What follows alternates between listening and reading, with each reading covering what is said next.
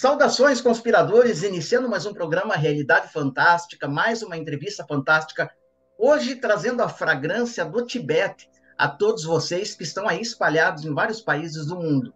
Por quê? Porque temos a honra de receber aqui para uma entrevista sensacional em que falaremos dos seis yogas do Tibete, de Naropa, que é um grande mestre indiano que iniciou mestres tibetanos. Nós temos a honra de receber aqui o Mateus Flores, que também é chamado Jampa Dorje, esse é seu nome tibetano.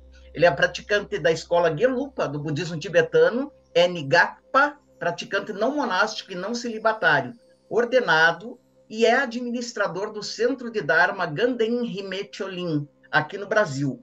Ele ainda é discípulo do, e tradutor do Lama Glen Molin para o português. O Lama Glen que é o mentor dele, foi um dos primeiros ocidentais, pessoal, a estudarem em loco, sob a orientação de alguns dos mais importantes mestres tibetanos, como o próprio Dalai Lama, veja só, e seus dois tutores, Ling Rinpoche e Trijang Rinpoche, no projeto de sua santidade de formar mestres qualificados para espargir, espargir o Dharma no Ocidente. Então é uma grande honra receber aqui o Mateus, né, ou Jampa Dorje, e que vai nos comentar, falar um pouquinho desses seis misteriosos yogas do Tibete.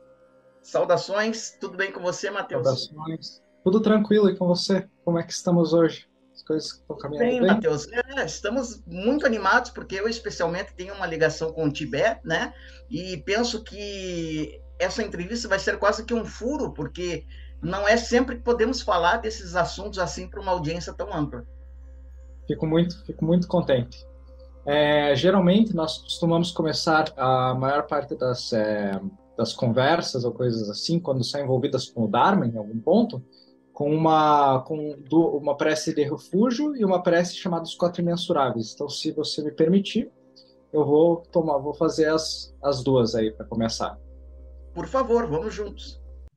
Sangye chodan tsogi chonan la janju bardo dani kyapsuchi dagi pe sonanki Yola Penchi Sangye Drupar Sho, Sangye chodan Sogi Chonan La, janju Bardo Tani Kyapsu Chi, Dagi Ji Songi Pe Sonan Ki, Yola Penchi Sangye Drupar Sho, Sangye chodan Sogi Chonan La, janju Bardo Tani Kyapsu Chi, Dagi Ji Songi Pe Sonan Ki, Yola Penchi Sangye Drupar Sho, Semchen Tamchen Dewa Dan, Dewa Gyu Dan Dempar Gyur Chi, Sam chen tan chen do gong ngao, dung nga gi yu dan zhe war gyu chi. Sam chen tan chen do gong ngao, me pe de we da mi zhe war gyu chi. Sam chen tan chen ye rin cha ra ni lan zhe we tan ya lan ne par gyu chi. Om Soba Vashuddha Sarva Dharma Soba Vashuddha Ham. Essas duas primeiras preces, a primeira delas é chamada de Refúgio Bodhicitta, e ela significa, de modo assim, é, uma tradução assim um pouco né, livre, é, eu tomo refúgio em todos os momentos até minha completa iluminação no Buda, no Dharma e na Sangha, que são as chamadas três joias né, dentro do budismo, as três preciosas joias que orientam né, todos os discípulos no caminho, é, e que pela prática da generosidade e das demais perfeições, as perfeições são os, as qualidades de um bodhisattva, de um, daquele aspirante à iluminação, eu posso alcançar então essa iluminação, né, pelo benefício de todos os seres sencientes, que é o objetivo principal, né, de todo de todo todo praticante realmente dentro do caminho, né, do, do grande veículo do Mahayana no budismo. E a segunda prece, ela fala que todos os seres sencientes tenham felicidade e suas causas, que todos os seres sencientes sejam livres do sofrimento de suas causas, que é um dos temas principais, né, mais centrais do budismo, é a questão do sofrimento, né, a realidade do sofrimento. E daí ele continua, né, que todos os seres sencientes têm uma felicidade que não acaba em sofrimento, e também que todos os seres sencientes tenham equanimidade, ou seja, esse equilíbrio, essa paz interior, que esteja livre dos sentimentos de apego ou de aversão a tudo que parece agradável ou desagradável a eles. Então é sempre uma prece que nós fazemos antes de começar a qualquer prática ou mesmo qualquer conversa que tenha a ver com o Dharma, porque ela cria um ambiente relacionado já ao tema, né? não tenho dúvida, já se estabeleceu um ambiente sagrado aqui entre nós, né? E temos certeza que está chegando a você que está assistindo a entrevista, porque não são só preces, são refúgios, tem um poder mântrico associado, então realmente forma uma atmosfera propícia, né? Auspiciosa para essa conversa. Mateus, eu queria começar do início, né? Quando você começa a se interessar, quando que você se fascina pelo Tibete e como é que você se insere nessa posição privilegiada que você está hoje de um praticante né, reconhecido, ordenado e ainda tradutor de um grande lama. Bem, a, a minha família ela já é relacionada desde muito tempo, né, com os ensinamentos da Madame Blavatsky, então a, e da Sociedade Teosófica. Então nós sempre tivemos uma conexão muito forte com esses temas, né. Eu já nasci num berço que tinha muito a ver com isso. E a, então, desde muito pequeno, os meus pais eles sempre foram muito abertos a comentarem sobre esses tipos de temas, né? Então, nós, além de, obviamente, termos relação com várias outras figuras dos, de vários mestres, né? O, como, como as, por exemplo, Jesus era apresentado, né? Jesus Cristo era apresentado, Saint Germain, o mestre Jacox e outras outras figuras importantes dentro do, do dentro da teosofia. O próprio Buda ele era apresentado de certa forma como trazendo um ensinamento muito importante. Então, assim, a minha relação meio que começou já desde bem cedo, né? Quando eu estava ainda, né, no meu processo de, de formação, formaçãozinha ainda, né? Bem básica. Mas por volta de uns quatro anos atrás, assim, eu comecei a fazer alguns estudos um pouco mais aprofundados em uma, em algumas escolas um pouco mais é, tradicionalistas, das quais depois eu também acabei me distanciando, porque eu acabei vendo nelas um excesso de estagnadas demais, né, também, uhum. mas elas viam uma, uma, uma relação de, com, a, com o desenvolvimento de um pensamento que fosse mais voltado a considerar as tradições de modo bem puro, né, da maneira como elas eram. E daí eu comecei a ver, assim, que por mais que dentro dessas tradições assim o budismo né ele acabou se encontrando como uma daí para eles como uma espécie de uma negação do, do, do, hinduísmo e daí isso já começou a gerar uma certa sabe, sabe um certo desconforto na época e daí eu não não me não me afiliei muito com essa ideia e daí voltando assim eu lembrei que a Blavatsky comentava muito sobre uma uma figura importante chamada Jetson Kappa que é uma figura bem importante dentro do panorama tibetano, que você conhece bem, mas eu não sei se o telespectador necessariamente conhece. Ele foi um grande reformador do pensamento tibetano e dentro das doutrinas, né, dentro do Tibete, e ele foi o guru do que seria do que nós chamamos hoje em dia de, do primeiro Dalai Lama, né, de quem nós chamamos de primeiro Dalai Lama, Gendon Drupa, que depois viria a ser o, o a reencarnação, né, até chegar hoje em dia no, no nosso querido 14º Dalai Lama, sua santidade. Então, eu já tinha uma conexão assim, Hudson Capa, que, que meio que me levou meio para esse caminho. E daí eu comecei a fazer uns estudos assim ainda um pouco descompromissados né, sobre os temas. E é muito difícil estudar a parte do budismo realmente assim, né, por fora, né, da, do, do pensamento efetivamente dentro de um pensamento com tendo um mentor porque é tudo muito, como é que eu posso dizer, largado por aí, e quando os acadêmicos lidam, eles não lidam sempre do modo mais puro, eles lidam de um modo que ainda não, não tem contato com a tradição. Então eu comecei a estudar, eu vi algumas figuras assim que acabaram me interessando, né, dentro da, de, de, de alguns ocidentais, né, e como o Nicholas Roerich, que é um famoso também teosofista e um pensador, e um grande, uma grande figura dentro da, da do, do budismo tibetano, assim, hoje em dia também, né, Inclusive, o próprio Lama Glenn está escrevendo um novo livro, né, hoje em dia, sobre o tema. E daí, um certo dia, eu estava pesquisando sobre a Blavatsky no Tibete. Sobre a ida da Blavatsky ao Tibete. Sobre a possibilidade dela ter ido ao Tibete. Porque alguns dizem que ela foi, outros dizem que ela não foi. Porque na época tinha essa... essa o Tibete era muito fechado, né? Então não se tinha esse contato com o... Não, ninguém sabe, assim, quais foram os ocidentais que realmente foram na época, né? E daí eu encontrei um vídeo chamado, acho que é Os Locais do Poder de Blavatsky no Tibete, ou seja, os lugares de pontos de peregrinação que seriam relacionados a ela. E daí quem falava era um senhor de cabelo longo, assim, é, branco, que vestia um chale de, de preto e vermelho, é, branco e vermelho com, com listras pretas. E eu não conhecia esse chale ainda, porque para mim o conceito de um lama ainda era muito ligado a esse conceito de que você tinha que ser um monge, né? E esse cara se chamava Glenn Mullen. E ele ria, assim, um monte durante as palestras dele. E a risada dele é muito, assim, intensa, sabe? E no primeiro momento eu me senti assim, eu não sabia o que eu sentia. Eu sentia uma espécie de revolta, sabe? Que eu pensava, eu não sei o que, que eu sinto em relação a ele. Mas depois passou um tempo e eu decidi mandar uma mensagem para ele no Facebook e perguntei assim, eu estava no final de faculdade, não estava arranjando, não estava ainda em nenhum trabalho formal, né?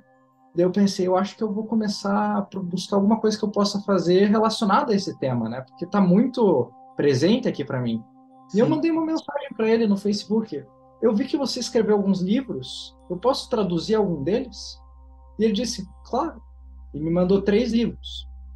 Me mandou um livro que é a, a biografia que ele escreveu dos 14 Dalai Lamas, um livro desse tamanho, com a biografia dos 14 Dalai Lamas. Que nós pretendemos com certeza. E é de acordo com o próprio com a própria sua santidade do Dalai Lama, é, ele ele falou isso em uma certa entrevista Glenn Mullin conhece mais dos, das vidas dos Dalai Lamas do que até mesmo eu, por conta da quantidade de pesquisa dele. O segundo era um livro de Lojong, que é Treinamento da Mente, que é um livro super profundo, assim, é um tema é um tema básico, mas não básico no sentido de simples, mas de fundamental para o budismo tibetano, que é né, uma tradição iniciada pela Tisha. E daí tinha um livro sobre, chamado Seis Yogas Naropa. E era um tratado do Tsongkhapa, então, nesse momento que eu olhei, eu sabia qual deles eu queria traduzir. Então, foi esse daí que eu escolhi.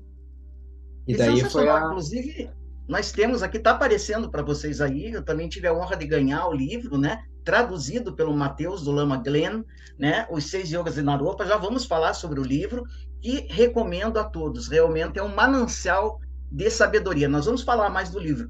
Mas, Matheus, é, me diga uma coisa: para quem está em casa é, tem como você dar um ampassant nas principais escolas do budismo tibetano e depois se focar um pouquinho mais nessa reforma que o Tsongkhapa faz, que é muito importante, né? É, a título mesmo de purificação, de restabelecimento dos principais vigas do budismo tibetano? Então, assim, eu acho que sempre é bom começar quando fala de budismo em geral, né? Especialmente de budismo tibetano, de falar dos três veículos, né? Se você me permitir, então eu posso fazer uma uma ida um pouquinho mais básica no primeiro momento? Por favor, você é que está conduzindo. Quando a gente lida com o budismo, a gente lida geralmente com, especialmente no budismo tibetano, com o termo dos três veículos. O primeiro dos veículos é o que é mais conhecido geralmente na prática no, no Ocidente, que é o estudo chamado Hinayana, o veículo menor. O segundo é o Mahayana, o veículo maior, o grande veículo. E o terceiro é o Vajrayana, o veículo adamantino, né? O Hinayana, ele tem uma não, eles não são contraditórios entre si, mas eles fundamentam um o próximo sempre, e nem sempre um, os que são praticantes exclusivamente de um, que seja, por exemplo, o Hinayana, reconhecem o, o, o posterior. No Hinayana, é, o ensinamento principal é a busca do, de, que daí são aquelas coisas que nós conhecemos da história clássica do Buda, né, dele sentar embaixo da árvore, e da, dele ficar chocado com a questão do sofrimento do, dos seres, né? O sofrimento humano e de todos os demais seres sencientes, que ele vê e ele diz assim, ele enuncia as quatro verdades, as quatro nobres verdades, né? O reconhecimento de que tudo, que, que nesta vida nós temos uma, um sofrimento que existe em todas as coisas, em certo grau, ou seja, ou pelo menos um desconforto, né? Uma, um descontentamento em alguns momentos e, e, que todos nós passamos por ele, né? Em, pelo menos em quatro estágios da vida. Quando a gente nasce, porque a gente chora, que todo mundo acaba chorando porque sofre quando nasce, que a gente vai envelhecer, porque todo mundo perde as, a mobilidade em algum momento, porque a gente fica doente em algum ponto da vida, porque a gente morre e a morte não é uma experiência sempre agradável no primeiro momento, né, para todos. Então o Hinayana ele lida com o caminho do Arhat, o caminho daquele que vai liberar somente a si mesmo desse estágio de sofrimento, alcançando o Nirvana. No Mahayana, é um conjunto de um pouco mais aprofundado de textos que se utilizam de base do Hinayana e que busca alcançar a liberação não só sua, mas de todos os demais seres sencientes do sofrimento. Você faz um processo de alcançar a iluminação para poder ser capaz de liberar não apenas você, mas todos os outros também por meio de um voto, né, do sofrimento eventualmente, que daí é o caminho do Bodhisattva. E o Vajrayana, a diferença dele para o Mahayana é somente metódica. Assim, é um, é um, é um método o método é um pouquinho mais acelerado, enquanto um busca as causas assim um pouco mais é, lentamente e que é são causas necessárias para você cultivar, o Vajrayana ele já vai ali, ele faz você buscar o caminho dentro do buscar a iluminação já dentro do fruto. Então é um pouco mais aprofundado em vários pontos. As quatro escolas daí, é, você quer fazer algum comentário a respeito desse ponto? Não, eu acho interessante, até porque é, a, você falou em Blavatsky, Blavatsky falava né, que Buda dava seus ensinamentos públicos, mas ele também tinha um círculo um pouco mais reservado, e que é justamente daí que se deriva o Mahayana e o Vajrayana. Sim, e é interessante que esses três veículos, né, eles se estabelecem em grupos de países, na uhum. Ásia principalmente, né, como estão até hoje. É, com certeza. Com certeza. Uh, se você pega ali a região do Sri Lanka, é bem voltada para o Theravada, Hinayana, né, e na Indonésia também, e daí, o, o, interessante é que existe, e no, o Zen budismo seria Mahayana, né, um dos maiores representantes do Mahayana, e o budismo Pura também, e, você, e o Tiantai também, e se você pega ali o Vajrayana, é mais focado no Tibete, e tem uma parte lá no Japão também, e na China, que são as escolas Shingon, e eu não me recordo qual é a outra. Mas são, é, bem, é bem interessante esse ponto, né, porque você vai vendo bem que essas escolas ficam bem divididas didaticamente, e em alguns pontos geograficamente também eu é, é, é interessante que o dentro, por exemplo, de perspectivas mais é, de escolas, por exemplo, como o perennialismo, né, do Gannon, ele sempre divide só em duas perspectivas, exotérica e esotérica. E na perspectiva do budismo tibetano, isso é ultrapassado um pouco, e a própria Blavatsky levava isso para dentro da sociedade teosófica e nas abordagens dela. Você tem o nível externo, que seria como o Hinayana, o interno, que seria como o Mahayana, e você tem o secreto, que é o Vajrayana. Então tem, são três níveis, na verdade, né, de interpretação das coisas, um mais externo, um, um pouco mais discreto e um bem mais discreto, na verdade, porque segredo, segredo em si não existe, né, nesses temas de verdade, eles são todos, eles são muito claros.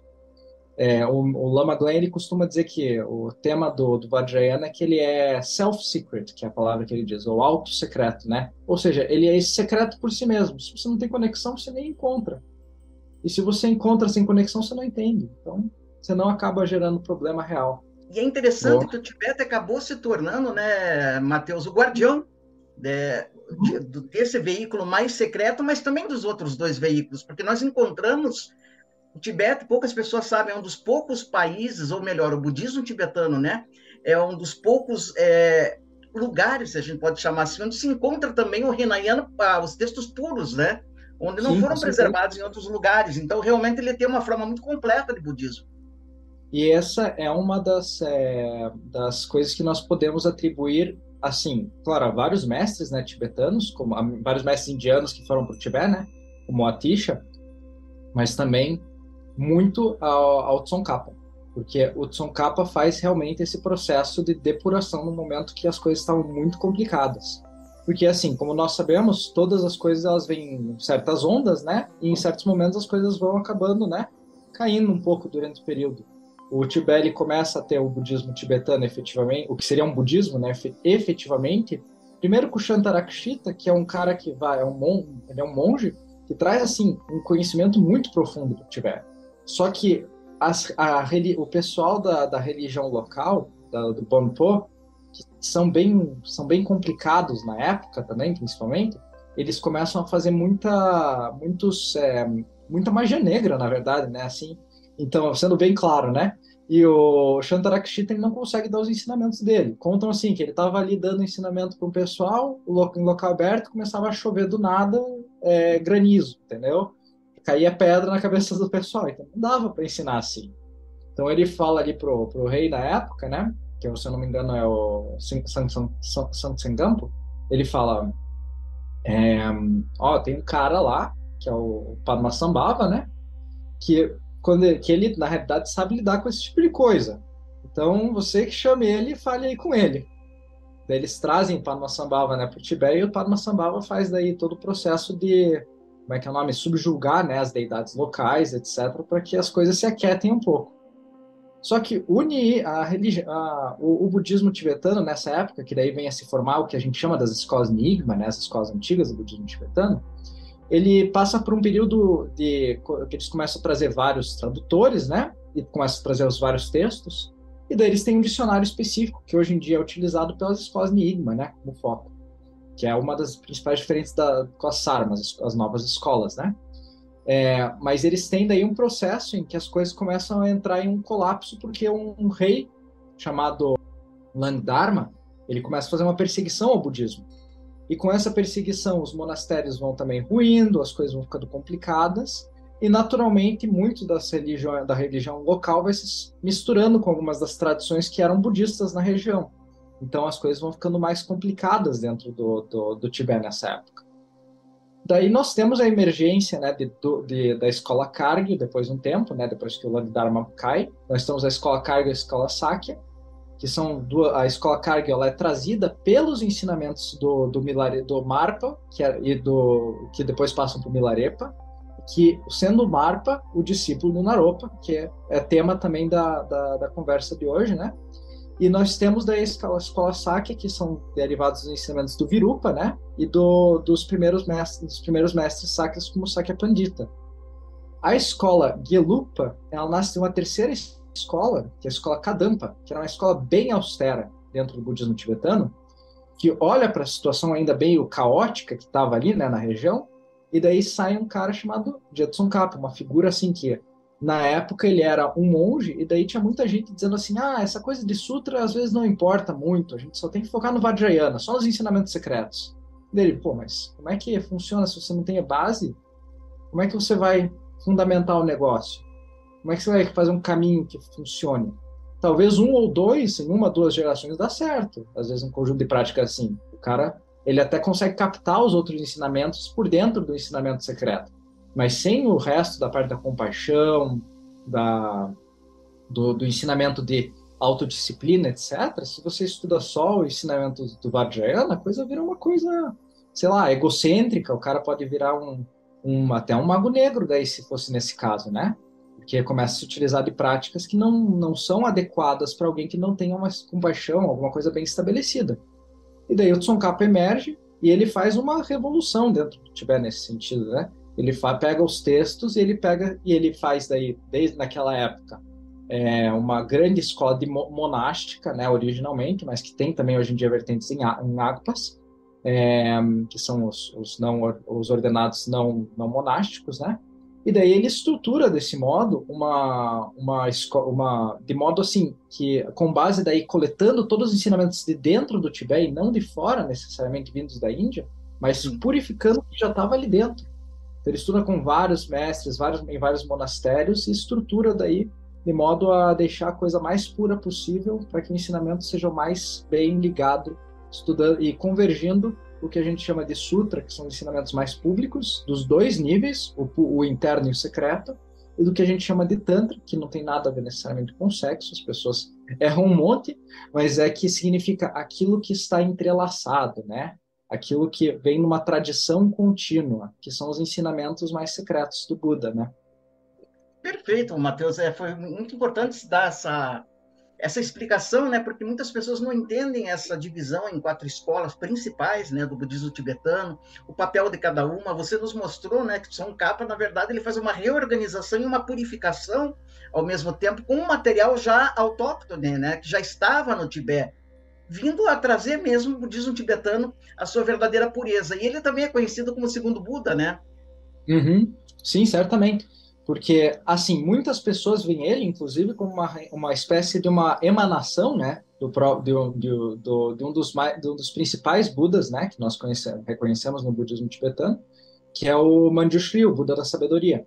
Então ele vem e desempenha o um papel de segundo Buda, especialmente no sentido de que ele vem e ele traz novamente essa sabedoria e faz uma reorganização tão importante quanto seria da vinda do primeiro Buda, em um certo sentido.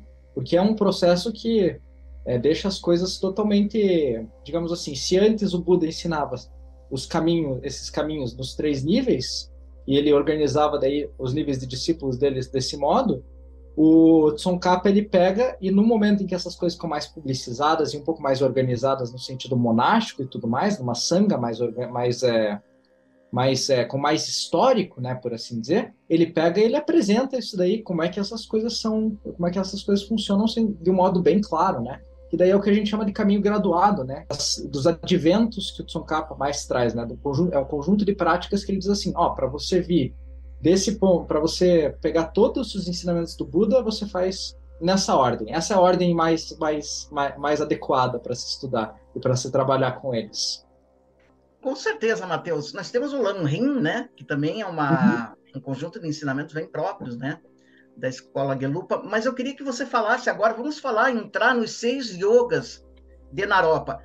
Parece que eles começam lá, né, com o nosso querido Naropa, um mestre indiano que vai iniciar o Marpa, o tradutor, que repassa para Milarepa, o grande cantor do Tibete, mas eu gostaria que você contasse essa história e como é que é, eles são, digamos que, não digo reinterpretados, mas como é que eles são apresentados por Tsongkhapa. Então, a, os seis yogas de Naropa, a verdade da verdade é que a gente sabe que eles começam com o Tilopa, que seria o mestre do Naropa. Só que como o, existe essa relação com o seu mestre espiritual dentro do budismo tibetano, você geralmente fala com o seu, com o, você geralmente referencia ao seu lama raiz quando as coisas, quando as coisas vêm até você. Então o Marpa, quando ele levou para o Tibete os seis yogas, os seis yogas vieram do Naropa para ele. Então ele referencia desse modo. Então são seis yogas de Naropa. Mas o, um dos pontos, um dos modos de, de, apresentar ele seria seis yogas de Tilopa, ou de Naropa, ou talvez de Niguma, em alguns casos também, que são outro conjunto de, de, de yogas da irmã, da irmã espiritual, né, do Naropa, mas que convergem em muitos pontos. Então, eh, eles, eles são até misturados, assim, em várias apresentações, né? Por que, que são seis yogas? Porque essa é uma questão complicada, né? A gente não consegue organizar eles só em seis, na verdade. Eles são um, um conjunto de yogas que é muito difícil de você pegar esse daí de primeira, porque são sempre dez, você pode dividir eles em 10, em 2, em 6, etc. Mas a verdade da verdade é que eles são um dos melhores modos de apresentar eles são em seis yogas, porque são uma, que é o modo como Pagmodrupa, que foi um dos grandes é, mestres da escola das escolas Cargill, é, apresentar, é, trouxeram, né, apresentaram, e então eles pediram para o Tsongkhapa fazer um livro, né, chama, que, seria, que sobre esse tema, que é o livro de Três Inspirações, que é a tradução, né, é, e, o, e esse livro daí aborda realmente esse ponto de como eles são organizados, né. É sensacional, é, é essa história das transmissões, né, para o Tibete, elas são realmente épicas. Mas vamos falar desses seis yogas, né? É, se você puder resumi-los, eu quero começar perguntando, primeiro, se eles são é, ensinamentos tântricos, né? E uhum. Em sendo ensinamentos tântricos, o que que eles, se você puder resumir cada yoga desse, o que que eles oferecem para o praticante? Com certeza. É, os seis yogas eles são divididos, na verdade, é, em uma um que é fundamental, é a base de todos, e os outros cinco que são daí práticas relacionadas, né? O, uns deles são o caminho realmente de como é, é a prática, né, baseada naquela primeira, e os outros lá são assim, digamos, se você não conseguiu, os outros três, né, eles são, se você não conseguiu fazer tudo que você precisava nesta vida, que seria daí no budismo realmente alcançar a iluminação nesta vida, você pode tentar de novo na próxima ou em, em outro estágio ou coisa do tipo. Então, o primeiro yoga é o yoga do calor interno, que se chama Tumo que é uma prática que envolve várias visualizações de canais e coisas do tipo, é primeiro sim, eles são uma prática tântrica, então eles precisam de um empoderamento, assim como o Dalai Lama sempre dá, né, em Kalachakra, bem famoso, né? É, então você precisa de uma coisa chamada estágio de geração, antes de tudo, que é uma prática de, de, de visualização e de várias coisas em que você se conecta com algum Buda específico, entende?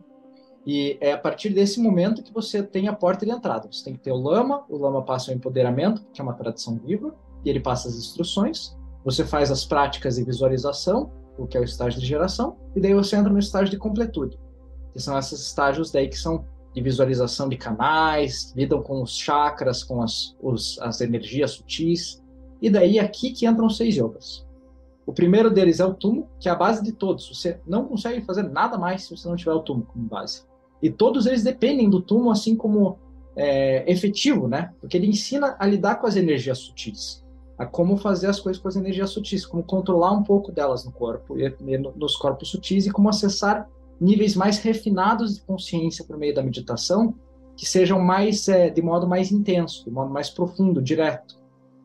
Isso é interessante. Matheus, até só abrindo um parênteses aqui, porque claro. muitas pessoas que tomam é, consciência dessas práticas têm uma visão tanto distorcida do túmulo, porque eles tomam é, assim, é, conhecimento do aspecto puramente fenomênico e exterior. Uhum. Então tem o relato da Alexandra David Neal, que só não morreu congelada no Tibete porque ela praticou o túmulo e conseguiu gerar o calor né, exterior, né, inclusive derreter a neve. E, mas não uhum. é necessariamente isso, né? É uma prática interna muito mais poderosa. Então, gostaria que você esclarecesse. Essa é a parte mais interessante assim de ver no, no da, da, visão do ocidental, né? Como o ocidental ele cria essa, essa mentalidade de se focar sempre no que é exterior, né? E quando você pratica um pouco mais dessas, dessas coisas do budismo dentro do budismo tibetano, você se impressiona como a parte exterior fica completamente deixada de lado. O que importa é muito mais aquela experiência toda que você está tendo consigo e às vezes até com seu mentor, assim, sabe? Da sua relação com o mentor, a sua relação com todos os seres sencientes, sabe? O desenvolvimento da compaixão, o modo como isso interfere na tua vida, porque o túmulo ele é conhecido efetivamente no Ocidente porque ele gera calor. E o Tsongkhapa ele divide em dois tipos de calor: calor interno qualificado e o não qualificado. O não qualificado é o que vai para a pele, especialmente, né? Na parte exterior. E o qualificado é o que se centraliza no, no principal dos canais, né? E, mas é interessante porque é, o, o Loma Glenn até fala, isso daí não é nenhum teste que o pessoal faz ali, porque muitas vezes dizem, né, ah, eles pegam ali a menos 4 graus Celsius e colocam os, os panos nas costas para daí fazer a prática molhados e para fazer a prática respiratória e daí conseguem secar os panos. E é verdade, eles conseguem, é absurdo, é absurdo. Só que essa é a parte menos interessante, porque é a parte menos importante. Você, esse é o calor ainda não qualificado até. Porque o calor qualificado é um calor que você sente só aqui no centro mesmo. Só no, no canal central, que a gente chama. E por que, que você faz isso? Você canaliza as energias para aprender a lidar com elas daí de modos mais profundos, né? Então, o pessoal, geralmente no Ocidente, entende túmulo e tem muito, muito estudo, até alguns estudos científicos em cima dele, para ver como é que funciona, né? E, claro, por meio da respiração e coisas do tipo, óbvio que o corpo vai se aquecer, né? E gera coisas que daí também são os movimentos das energias sutis e é bem, bem profundo, é interessante, mas não é o foco. Daí, assim, efetivamente sobre o ponto da, de como é que funcionam os outros seis yogas, né? Depois que você aprende a lidar com as suas energias sutis, né? Como é que você consegue canalizar elas e direcionar elas, e você vai fazendo isso daí para um trabalho de vida, né? Você vai aprendendo sempre cada vez mais, um pouco mais, mesmo quando você já está envolvido com os outros, com alguns dos outros yogas, né? Mas você, mas a ideia principal é saber a canalização e daí você tem os outros dois, os dois yogas principais do, junto com o Tum. O yoga da clara luz e o yoga do corpo ilusório. Quem ouve isso e quem lê o livro sem uma instrução e sem assim tipo, e mesmo com o que eu vou falar, não tem como compreender exatamente o que são essas coisas. Porque elas são, então assim, mas para dizer que são temas que você a, a leitura ajuda muito para você ter um entendimento intelectual, mas você não consegue ter um entendimento profundo se você não está envolvido neles. É, é um momento em que, quando você consegue fazer a, a, o controle das energias de modo tão adequado que acontecem os refinamentos dos seus níveis de consciência durante o processo meditativo, depois a parte importante é a integração disso na vida cotidiana, né? É isso que vai é, denominar a iluminação futuramente, né? E você vai experienciar o que se chama clara luz e o corpo ilusório. E as duas coisas são simultâneas. A clara luz é quando você vê, digamos assim, a essência búdica, aquela verdadeira luz primordial do ser. E ela é vazia, pelo que se diz, né? Assim, no conceito budista de vazio, que é um conceito que não dá nem para explicar aqui, né? Nesses momentos. Mas é uma é uma, uma ligação com a, essa coisa que a gente chama de vacuidade, né? Desse conceito assim tão profundo que você até tem uma visão assim às vezes de, de várias visões diferentes né, dependendo das suas condições kármicas que seriam como se fosse uma clara luz. E ela gera um êxtase assim que é um êxtase de pureza não é um êxtase assim exagerado estranho é um êxtase de pureza sabe? E daí você tem o corpo ilusório. E o corpo ilusório acontece quando você tem contato com a clara luz e o corpo ilusório é a compreensão da vacuidade, ou seja, da falta de uma existência inerente de todas as coisas. Que esse daí é o ponto que o Tsongkhapa também lida com muita profundidade. Não é que as coisas não existem, é que elas não existem no modo como elas se apresentam ao indivíduo. Exatamente. E a interdependência profunda delas. Por isso que ele se conecta bastante com o Sutra e com, o, com o as escolas mais mais básicas. Ele faz essa, ele traz essa valorização boa. Então assim, então esses dois duas coisas acontecem simultaneamente. Quando você conhece sua, quando você vai se conectar com a essência, por assim dizer, né, do, do ser, que a gente poderia chamar de uma essência do ser, essa luz primor, essa luz primordial, naturalmente tudo vai se harmonizando ao redor, né? E daí o mundo começa a tomar e a sua compreensão da não existência de eu fixo, de coisas do tipo, começam a se manifestar. E daí esse é o caminho efetivo, que deriva do controle das energias. E daí tem os outros três yogas. Os outros três yogas são assim: se não conseguiu nessa vida, vamos ver o que a gente faz no próximo momento. Primeiro é o Yoga do Bardo, que é famoso por conta do Bardo Todon, né? O livro tibetano dos mortos. Bardo significa estágio intermediário, nós temos vários bardos, vários estágios intermediários ao longo do dia, inclusive. Mas, e, mas o, o bardo da morte é o mais famoso, que é entre uma vida e outra, né? E no yoga do bardo, o bardo yoga, você vai utilizar o momento da morte como um momento para você alcançar a iluminação. Quando você, então você usa aquele momento da aquela ruptura com, a, com a, essa realidade muito fixa como um momento adequado para alcançar a iluminação. É uma coisa super difícil para algumas pessoas e para acho que assim, se você não alcançou a iluminação em uma vida, para alcançar a iluminação assim deve ser um pouco mais fácil, mas é muito difícil também. É, transferência de consciência, que é assim, no budismo acredita-se que você fica rodando, né, nos vários reinos, ou em circunstâncias, se você não acredita necessariamente que você volta a ser animal, pelo menos em circunstâncias kármicas negativas, né? O yoga de transferência de consciência é assim, é voluntariamente passar a sua consciência para uma terra pura, para a terra de algum Buda, que é tipo um pequeno paraíso onde você pode praticar mais adequadamente, para que você consiga se libertar. É um lugar intermediário entre os, entre os samsara e o nirvana. E daí você tem o terceiro yoga, que é o yoga da é um yoga é o Drangchuk, que é o que a gente chama de projeção forçada, que é uma coisa um pouco mais refinada assim e um pouco mais complicada de se explicar. Mas basicamente é como você consegue fazer transferências de energia vitais com em certas circunstâncias. É, muita gente faz isso hoje em dia para muita gente não, mas muitos é, praticantes assim adeptos, né, já mais elevados, fazem isso às vezes, por exemplo, para beneficiar pessoas que estão em coma. Então o cara está em coma ali e ele está com uma baixa de energia vital. Então você vai lá e você auxilia nesse processo de reconstituição da energia vital dele por meio disso. Então ele acaba sendo um yoga na prática.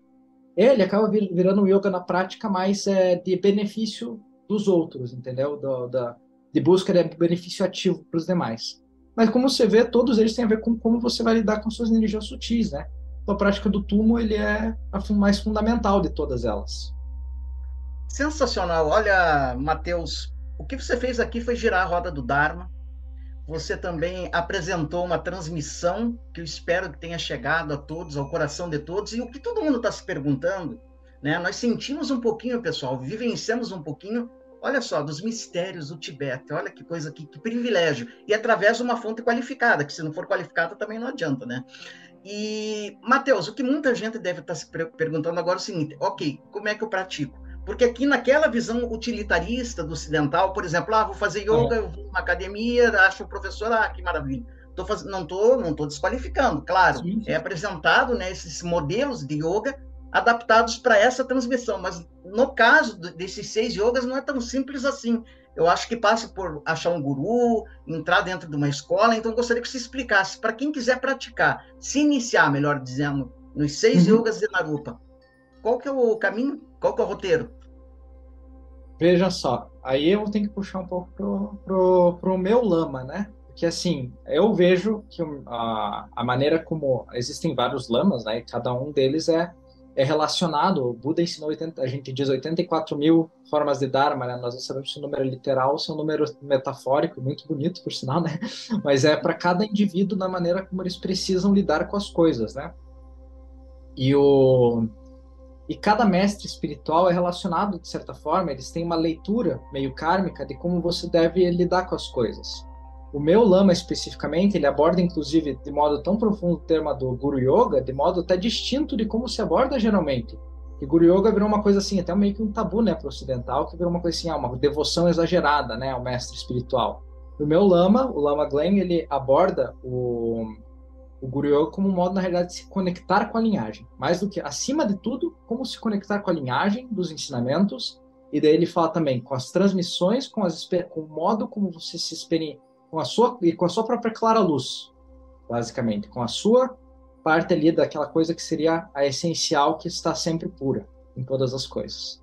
Então, o guru, que a gente chama, né, o mentor espiritual dentro do budismo tibetano, ele é a figura mais importante, né? Porque é ele que vai fazer a transmissão de todas as coisas, porque é a partir da bênção da linhagem que flui a capacidade de se entrar nos ensinamentos. Porque sem ela, você não tem a capacidade de fazer os, nenhum processo, nada funciona. E se funcionar um pouco, é geralmente problemático. Por quê? Porque não tem o senso de refúgio. Não tem aquele pessoal ali atrás que é as costas quentes para resolver o teu problema se você fizer alguma, alguma besteira no meio do caminho, né? Então, existe essa necessidade. O Lama Glen, ele dá os ensinamentos, é, os ensinamentos dentro dos seis yogas, eles são chamados de Anuttara Yoga Tantra, ou seja, são um nível bem complexo de, de Tantra. E eles são complexos, não no sentido que eles não para assustar nesse sentido de ah, é muito complexo para mim. Não, mas assim, é uma coisa que você pega realmente na prática, entendeu? Quando você vai com prática, com um certo tipo de estudo e uma certa dedicação, né? Você consegue integrar. Mas o Lama Glen também dá ensinamentos, hoje em dia especialmente para nós, que são autorizados pelo mesmo modo como o Dalai Lama faz, porque o Dalai Lama permite sim empoderamentos por meio de um aspecto é como é que a gente chama não é, não é virtual no sentido de mas é virtual no sentido de a, a cerimônia pode ser feita, né? Por meio Sim, de uma online. chamada. E ela tem toda a intensidade, porque o que importa é a experiência interna, acima de tudo. E como Sim. Tantra visualização tem tudo a ver com isso, né? Então, o Lama Glen ensina também outras práticas, como prática de Chenrezig, Avalokiteshvara, né? Tara, é, Manjushri, ele vai estar dando um curso, se você me permite fazer daí uma Por favor, por favor. Por favor. Ele vai estar fazendo um curso de Manjushri, que nós vamos estar começando nos próximos tempos. É, ele vai começar na, eu acho que é dia 25 ou 26, é uma quinta-feira, né, né, é, um, é domingo, domingo às 10 horas da manhã, às, às 11 horas da manhã nós vamos estar fazendo empoderamento. E nós vamos ter, então, nove semanas de instrução nas quintas-feiras à noite, às, às nove da noite, com o Lama Glen fazendo ao vivo, com tradução consecutiva, daí da minha parte, né? É, da prática de Manjushri. Isso é uma prática extremamente profunda, mas ao mesmo tempo ela é mais simples, mas ela é extremamente profunda. E ela é uma prática completa em si mesma. E nós, é... daí eu passo para vocês informações para quem estiver interessado também, né? Vamos fazer aí uma divulgação E nós vamos Olha, estar mudando o nome do centro de Dharma, só, só mais um ponto daí. Por favor. Estamos mudando o nome do centro de Dharma a pedido do Lama Glen pela dificuldade da, da, do, do, tamanho do nome, né? De Ganen Rimechelen Brasil para Maitreya Sangha Brasil, baseado na figura do, Buda Maitreya. Então, assim, a, e por que, que nós estamos fazendo esses projetos além de tudo? É, primeiro, para estabelecimento realmente né, do, do, da Sangha e de tudo mais, desse, desse conjunto de ensinamentos da escola Gelugpa no Brasil, ter o conhecimento, da, ter uma escola da Gelugpa autorizada por alguém que foi ensinado pelo Dalai Lama e por seus tutores e que aprendeu com outros vários, vários tutores de outras escolas também, assim como o Tsongkhapa e como os Dalai Lamas, é algo muito precioso. E tendo essa autorização e essa, de certa forma, até mesmo autoridade literária, né, de alguém que escreveu mais de 38 livros, sendo um dos primeiros ocidentais lá, é, fazendo essa mentoria e de um modo que porque é uma coisa que assusta né, os, os, ocidentais, essa coisa de virar monge. Você não precisa virar monge pelo Lama Glen, e você não precisa de muitos votos. Os votos eles são uma coisa muito natural dentro do, do, do, do Lama Glen. Aliás, dele. isso que eu ia te perguntar, Matheus. A pessoa está perguntando, ah, então vou ter que me ordenar monge para praticar. Não, não necessariamente, você pode ser um praticante leigo, né? Você não precisa nem ser Ngakpa. Você não precisa nem de uma ordenação de Ngakpa. Você só precisa ter uma, uma prática. O primeiro empoderamento que você recebe, digamos assim, eu agora vou praticar Chendezik, Avalokiteshvara. Recebo empoderamento, eu tenho um lama que me deu empoderamento, eu crio um certo respeito, uma relação, um pouco uma relação assim, sabe, de respeito com o lama, e daí eu faço a prática diariamente, às vezes são 15 minutos, 10 minutos por dia só de visualização, e você tipo já tem um caminho ali mais ou menos estruturado, entendeu, para você. E as coisas assim, se você não não não não não tem pretensões muito grandes, entendeu, em vida ainda, de oh, eu quero alcançar a iluminação, etc. Você só cria pelo menos a motivação e você nota que pelo menos tudo ao seu redor começa a se a se organizar. para que você vá entrando no caminho, para que as coisas vão se vão ficando mais belas, inclusive, sabe? As coisas vão ficando mais organizadas, mais bonitas, vão ficando mais adequadas dentro da vida. Você não precisa nem de uma ordenação de INACPA para ser para ser praticante. É, no Brasil, especificamente, nós estamos fazendo esses programas. É o segundo programa online que nós estamos fazendo com o Lama Glen, daí do Manjushri. O primeiro foi o de Avalokiteshvara, o segundo vai ser de Manjushri, e muito provavelmente nós vamos fazer um de Vajrapani, Hayagriva e Garuda, que daí seria com foco em Vajrapani, né? Por conta da... os três furiosos que se chama essa prática, né? São o, o Vajrapani, porque daí você completa os três principais bodhisattvas, o do amor, sabe? do amor e compaixão, o da sabedoria e o da, do poder, que são também, coincidentemente, os três raios que Alice Bailey menciona quando você lê as, os textos dela, que são os três primeiros dos sete raios. Então, Olha aí, pessoal, para você que gosta de Alice Bailey, Sete Raios, etc., veja como está conectado. Está conectado. E por que, que a gente está fazendo tudo isso? Porque a gente está arrecadando para trazer o Lama Glen para o Brasil em 2024, janeiro de 2024. Então, realmente. Perfeito, Matheus. Olha, pessoal, vocês já sabem o caminho. Eu estou colocando aí os dados do Matheus, porque ele será a ponte para você que quer se iniciar nessa, na prática do budismo tibetano, nos seis yogas de Narupa, quer participar agora desse empoderamento de Manjusri, né, o Buda da sabedoria, olha que, que precioso. Né? Você pode se inscrever, participar com tradução simultânea para o português. Então, é através desses dados que está aparecendo aí, mas que também estão na descrição desse vídeo. Né? E fazendo essa grande preparação para que o Lama Glen venha efetivamente no ano que vem e possa nos brindar aí com sua bênção, com a sua sabedoria. Sem dúvida será, serão momentos maravilhosos, únicos. Mateus, nem tenho como te agradecer. Posso só encerrar com uma prece também chamada dedicação no mérito? Nós dedicamos qualquer coisa boa que nós fazemos também ao benefício de todos os seres cientes. Então nós fazemos isso.